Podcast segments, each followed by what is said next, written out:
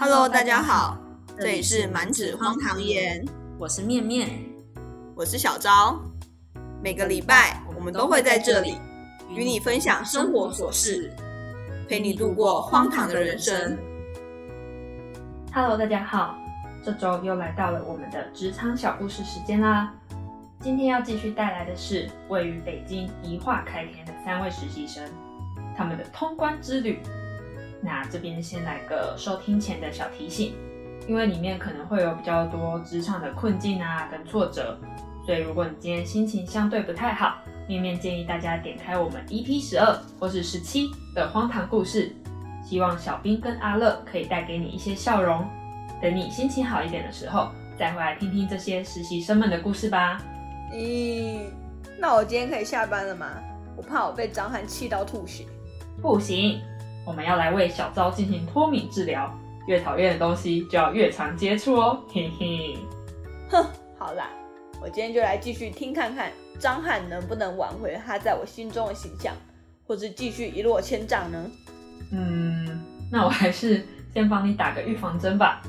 汉哥虽然很暖心，但讲话也蛮直接的，所以你要坚强，不要太激动又吐血。我们可不能失去荒唐小周啊！好啦，那照惯例还是先来个简单的前情提要吧。在第一次的考核任务中，由王月的提案报告获得了初步的认可，所以汉哥指派他成为小组长，负责统筹一切的宣传事宜，还有方案的落实计划。那第二次的考核就是在这些琐碎的小任务中默默的展开啦。嗯，我觉得我好不适合说话直接的老板哦，感觉我随时都会玻璃心碎死掉。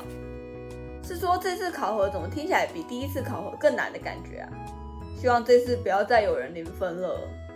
没事没事，这次没有人零分，先让大家安心一点。好，那故事开始啦。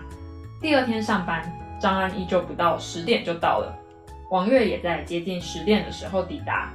他问张安说：“你今天好早到啊？”张安表示，其实他昨天也是这么早到，只是因为丢了包包，才产生了后来的寻包历险记。真的是不想再经历一次了，所以接下来应该都会尽可能早到一点，才有个缓冲的时间。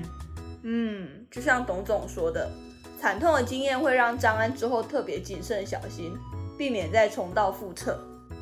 王月到了之后呢，在每个人的桌上都放了小零食跟饮料，算是一种请多多指教的概念吧。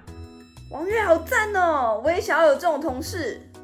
真的是用吃的就可以收买你耶！唉。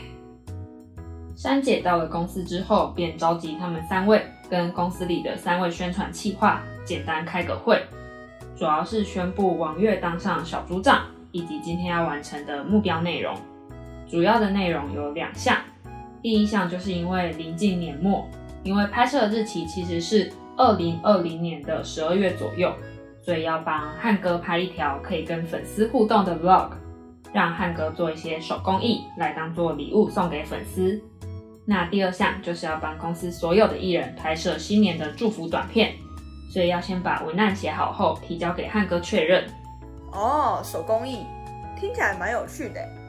不过娱乐产业真的是在跟时间赛跑哎，今天才刚公布的目标，今天就要完成，大脑真的要被榨干了吧？真的，我每次都感觉跑不赢时间哎，所以我觉得他们三个真的超强的。也许对老板来说，他们完成的可能不是百分百完美，但在这样的时间压力下，我觉得已经很不容易了，真的是要给他们大大的鼓励耶！爱的鼓励一起来，后嘿！那因为时间紧，任务重，所以他们三个就开始开会讨论 vlog 要怎么呈现才能吸引观众，既有宣传的点，又不会太官方、太无聊。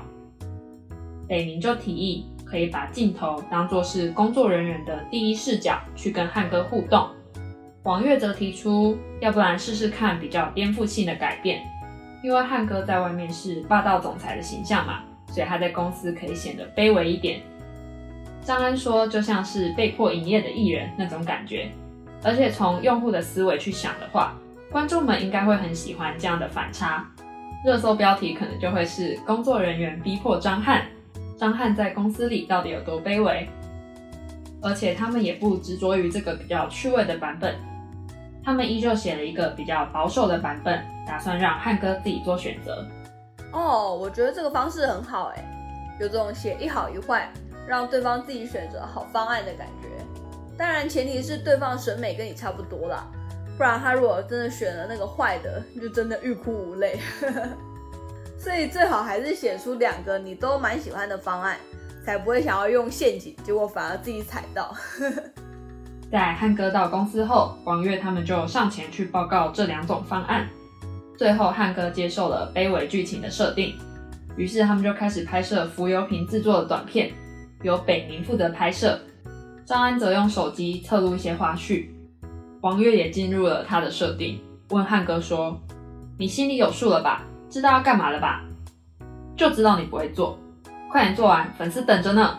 哇塞，张翰居然选择卑微剧情的设定，但虽然是剧情设定，王月也是很敢代入，哎，整个火力全开。接着汉哥说：“今天我过来受气了是吗？”然后王月就敏锐的发现珊姐笑了，所以就赶快上前请教她。珊姐就善意的提醒他们，要营造卑微感，但也不能太超过。张翰那句话其实就是在提醒你们界限到了。天哪，好恐怖哦！虽然读懂空气、察言观色是职场生存的必备技能，没错啦，但啊，张翰怎么每次都需要别人听出他的弦外之音啊？他就不能直接说一下吗？可能因为还在拍摄中啦，不好意思去中断重来吧，大概啦。不过他做给粉丝的浮游瓶真的超美的哎，小昭要不要我们也来做啊？哦，好像也不是不行哎。好啊，那我们来做浮游瓶。这集播出的时候，我们也来办抽奖吧。详细的规则到时候我们会放在 IG 上。如果对浮游瓶有兴趣的听众，可以关注一下我们的 IG 满纸荒唐言哦。哦，可以耶耶！那希望我们可以做出好看的浮游瓶。有点害怕我们两个的手工艺呢。话说回来，顺利结束拍摄后，汉哥就问他们说：“今天不是要对新年祝福的文案吗？”然后三位实习生就面面相觑，所以珊姐赶快帮他们说了一句：“晚点过去。”对，算是短暂的解救了他们。哇，真的是一点喘息的时间都没有哎。虽然这好像也是合情合理，但就真的好紧凑啊。珊姐给了他们半个小时把文案写好，再一起去跟汉哥报告。同时也对王月说，不管他们两个写的如何，你要负责最终的把关。王月这时候发现北明还在剪刚刚录的手工艺的 vlog，就跟他说赶快先把文案写一写吧。但北明表示，因为珊姐说影片要今天完成，才能给其他同事去进行文稿的撰写跟发布，所以其实时间也蛮赶的。因为这样，所以文案的撰写工作主要是由张安跟王月来完成。在进去跟汉哥报告前，王月也把他们的文案统整成一份完整的档案，调整格式，然后列印出来。我觉得，虽然他们三个是在争夺唯一的转正名额，但我觉得他们的团队意识很强。至少现阶段他们是一组的，所以要完成一件共同的事。因此，王月并没有让大家单独去提交文案。而是经过讨论跟修订后，用一份最终的版本去交给老板。王月这样的做法很好，哎，等于老板收到的是百分之百完成的版本，而不是零散的意见或者是提案什么的。没错，而且王月在修改张安文案的时候，也用了我们前面说过的三明治沟通法哦。三明治沟通法呢，就是先说好的，再说不好的，最后再说好的。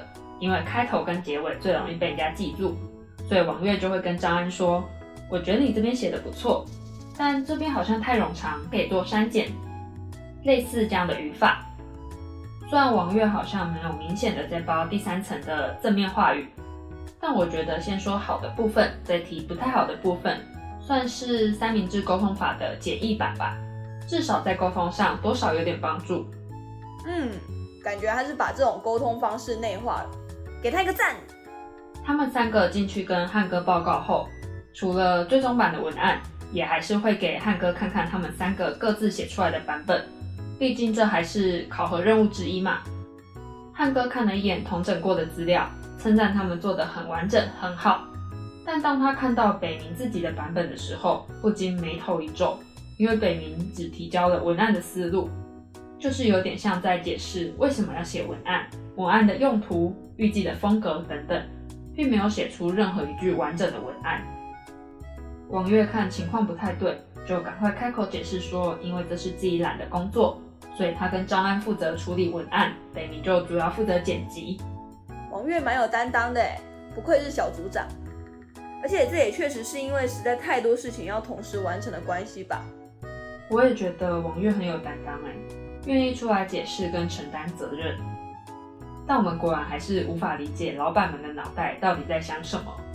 因为汉哥反驳了王月，他觉得王月说的不太准确，因为这本来就是他的工作啊。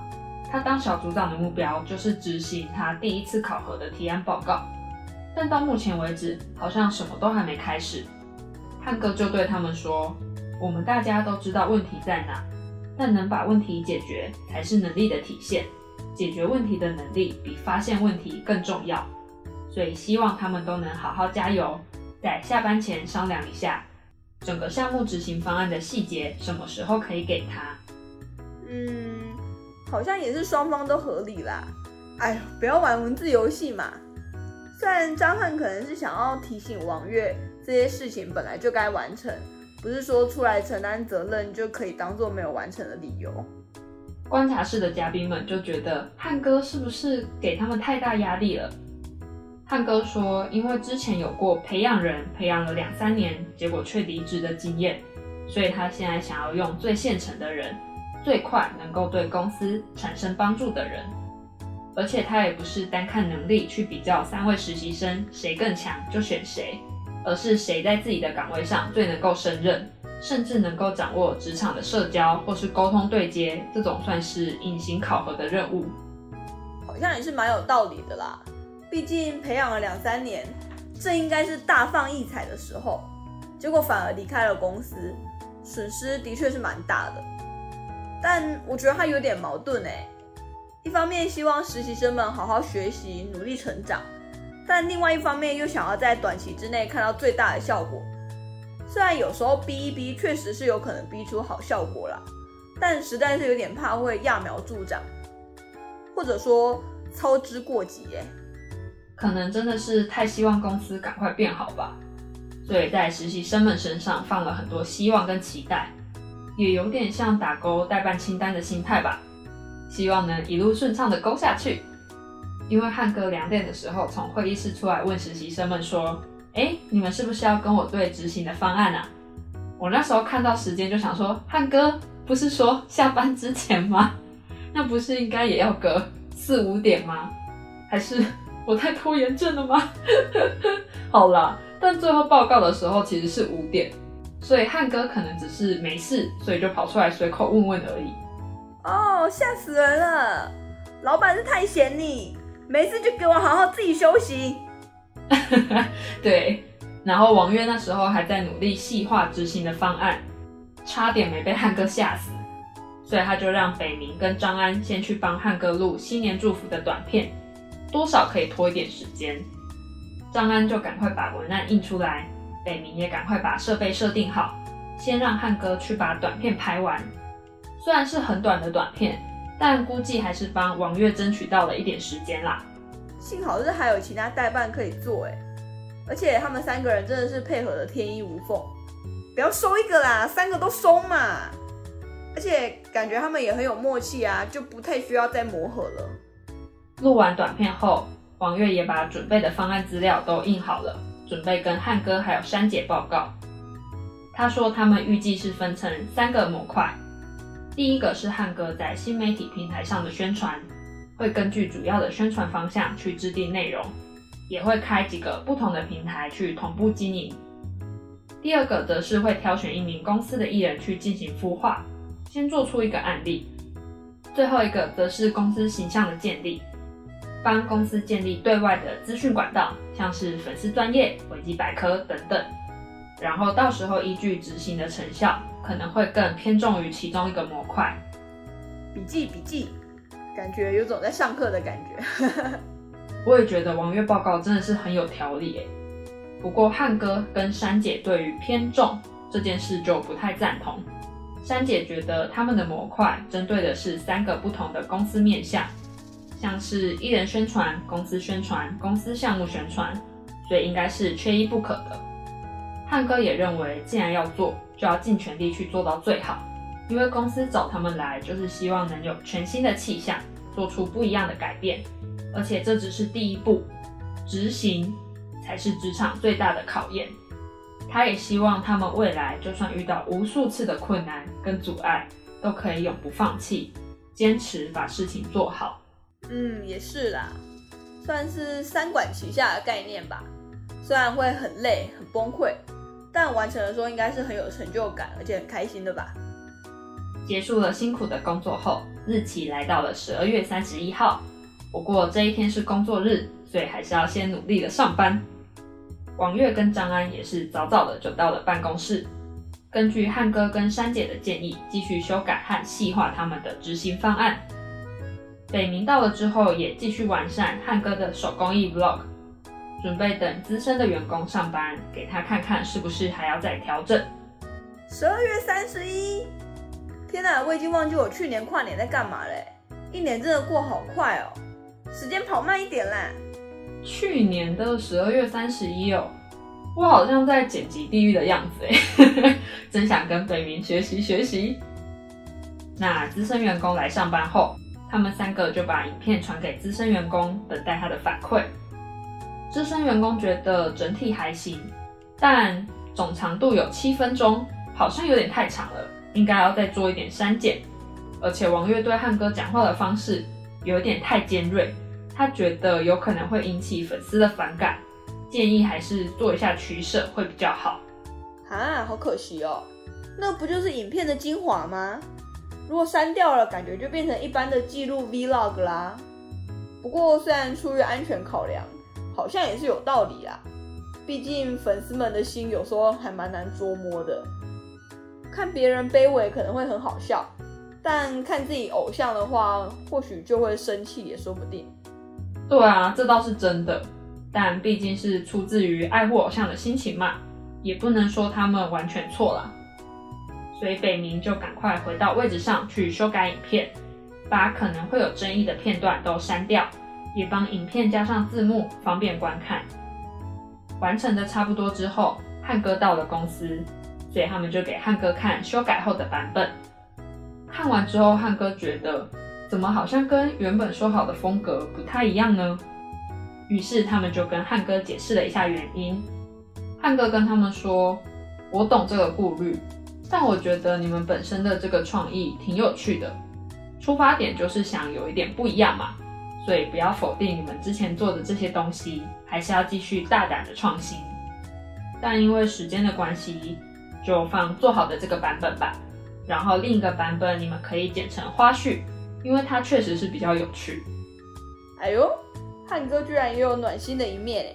好了，帮他加一个分。可能这就是当老板的两难之处吧，又要给予精神上的鼓励，但也不能过于和善，毕竟还是要为了公司着想。嗯，没错。那看完影片后，也差不多到了下班时间了。因为今天是跨年夜嘛，所以汉哥就说：“那我们大家一起去吃个饭吧。”耶，吃饭。不过跨年跟公司的同事一起过，还蛮特别的。哎，说到吃饭才有精神是怎样？但我觉得跟公司一起吃饭，对实习生们来说压力好像有点大哎。毕竟也才进来没几天。不过是个更熟悉彼此的机会，没错啦。因为吃饭跟工作的氛围很不一样嘛。汉哥他们一行人准备吃的是火锅。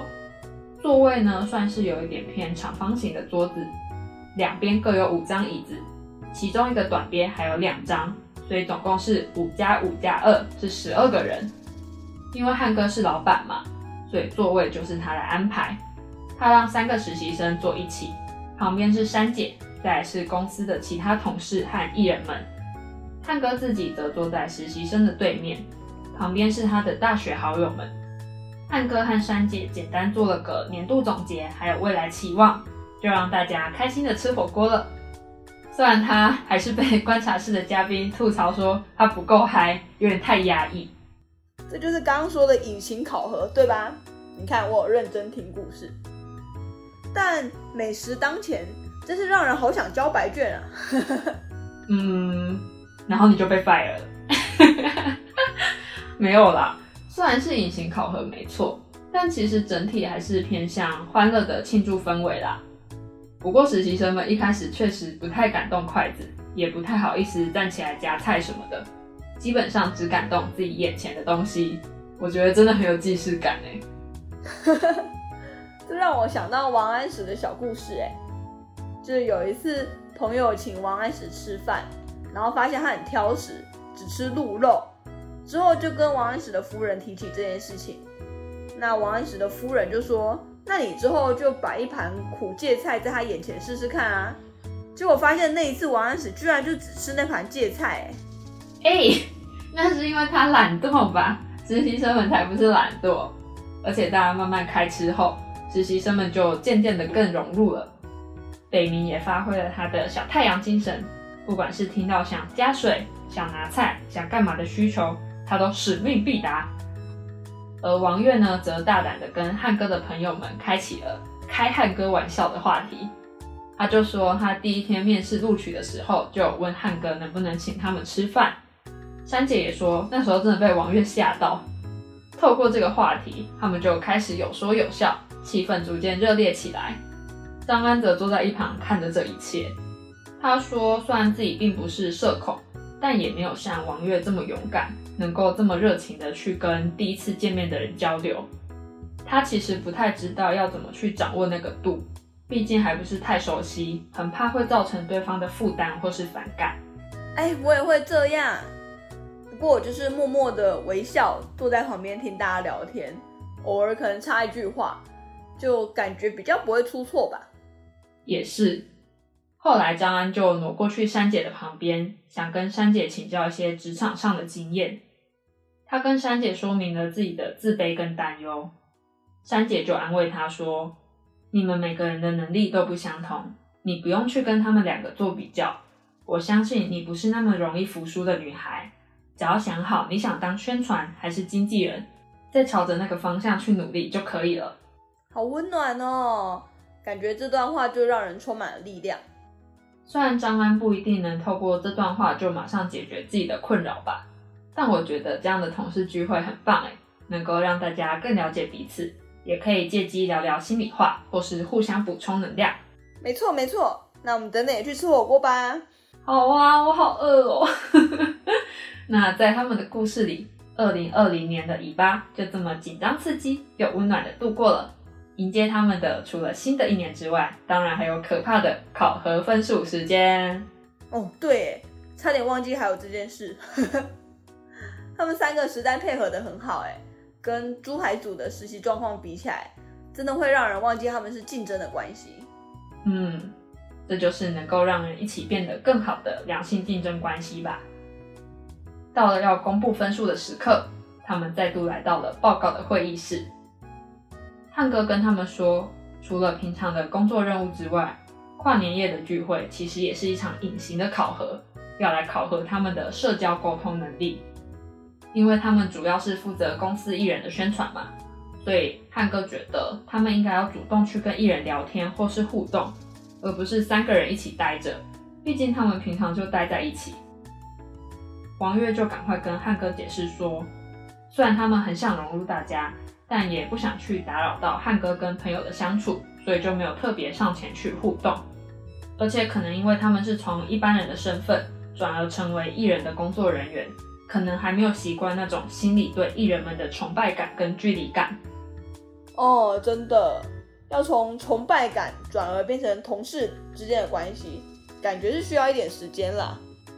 汉哥就说：“既然你们都选择做这一行，就应该要去跟艺人熟络，要放下原本的思维，因为职场的专业性就是你们从业的标准。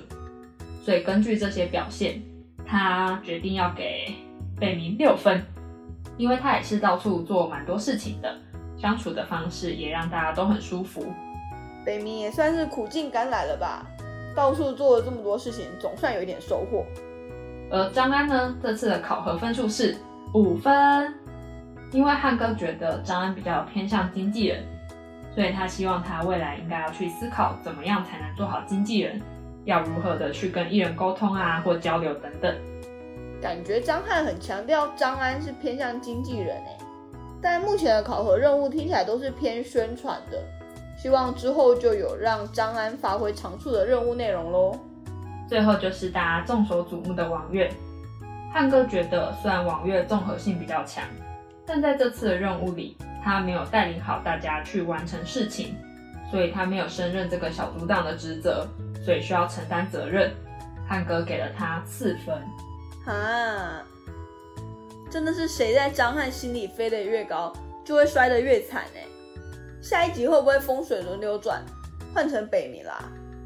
我觉得汉哥算是爱之深责之切吧，但这种方式其实很看对方能不能 get 到你的用心良苦，因为很多寓言故事啊，或是戏剧里面，也常常有像汉哥这种人，不过是更极端的方式啦。所以故事里的主角都很容易黑化，或是因为内心受到长期的伤害而导致价值观扭曲等等。幸好汉哥还是有很暖心的一面，算是一种平衡吧。不然真的压力很大哎。可能这就是成长的必经之路吧。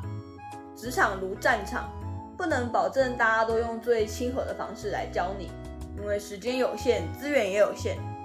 嗯，没错。那也是时候来总结一下今天的职场攻略手册啦。第一点，增强沟通技巧，也是在为自己的表达铺平道路。从目前的状况来看，张安跟张北明还有王月的能力，也许是不相上下的。但因为王月很愿意去说明，也很会沟通，所以他更容易让人理解他的方案，也能更好的推动。第二点。和老板有分歧时，合理的遵循老板的意见，并完善自己的方案。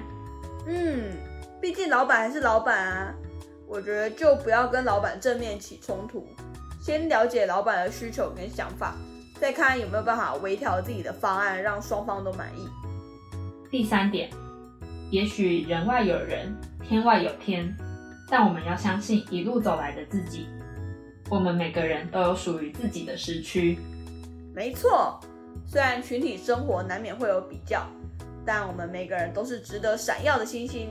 只要足够努力，属于自己的机会跟时刻一定会到来的。以上几点送给大家啦，希望大家喜欢今天的职场小故事哦。顺便预告一下，下一期的张安可是会有一鸣惊人的表现呢。如果想知道发生什么事的话，要记得订阅我们的 Podcast 频道，就不会错过最新消息啦。如果有其他想听的主题，也欢迎来 IG 留言或者私讯告诉我们哦。IG 的链接我们一样会放在下方的资讯栏，记得来追踪我们哦。那我们就下次见啦，拜拜，拜拜。